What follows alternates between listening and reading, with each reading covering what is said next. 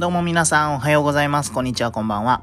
今日も聞いていただいてありがとうございます。大金先生です。このラジオでは僕、大金先生が学校、子育て、お仕事、人間関係のことについてお話をしています。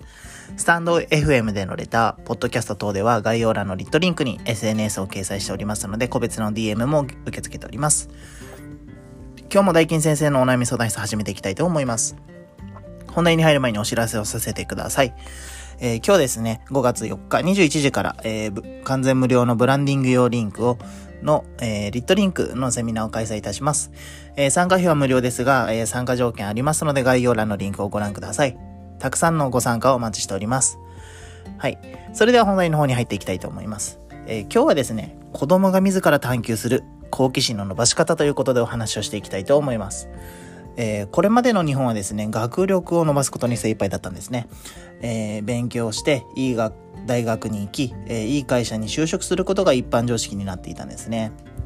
で、まあ、あの、これを受けてきた子供たちってどんなことになったのかというと、まあ僕もそれに当てはまるのかなと思うんですが、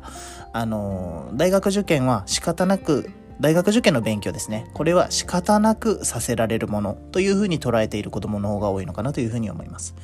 で、あの、自ら学ぼうとする意識っていうのがなくなっているので、あの、本を読む、あの、量が減ったりとか、あとはですね、あの、数学がどんどんどんどん年を重ねるごとにあの苦手、やる意味がわからないというふうになっている子供も多いのかなというふうに思います。で、あの、国際社会で伸び悩んでいるのはですね、これらの要因があるのかなというふうにも言われていますね。はい。で、あの、ここで大切なのは叱る強制よりも褒めて伸ばすことですね。あの、叱ってやる気は、あの、そもそもあまり起きないです。やらされているだけなので。で、あの、叱っていうことを聞くときっていうのはですね、以前お話ししたことあるかなと思うんですが、あの、一時的なものになるんですね。で、これがどんどんどんどん不満が溜まっていって言うことを聞かなくなるというようなこともあります。ここで大切なのは、褒めてやる気を引き出して能力を伸ばすことですね。あの、良くないところよりも、良いところの方にフォーカスを当てて伸ばしてあげること。これを大切にしてあげる方がいいのかなというふうに思っております。で、あの、好奇心はですね、あの、自力で学び続けるためのエンジンのような役割をしています。まあ、お菓子が好きであるとか、あの、何かのキャラクターが好きというのもですね、立派な好奇心なんですね。で、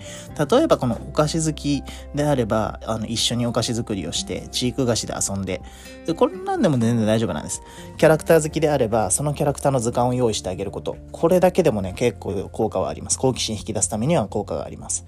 で、まあ、こういった最初のね、きっかけ作りというのが重要で、ここから、あのー次のステージへ発展させることで、次の、あのーステージの学びを深めることができるとも言われているんですね。はい。こういったあの最初のきっかけ作りをしてあげてあとは保護者の方がどんどんサポートをしてあげること。これが子どもの好奇心を伸ばすための要素なのかなというふうに思っております。今日はこの辺りで終わりたいと思います。それではまた次回の配信でお会いしましょう。ありがとうございました。じゃまたね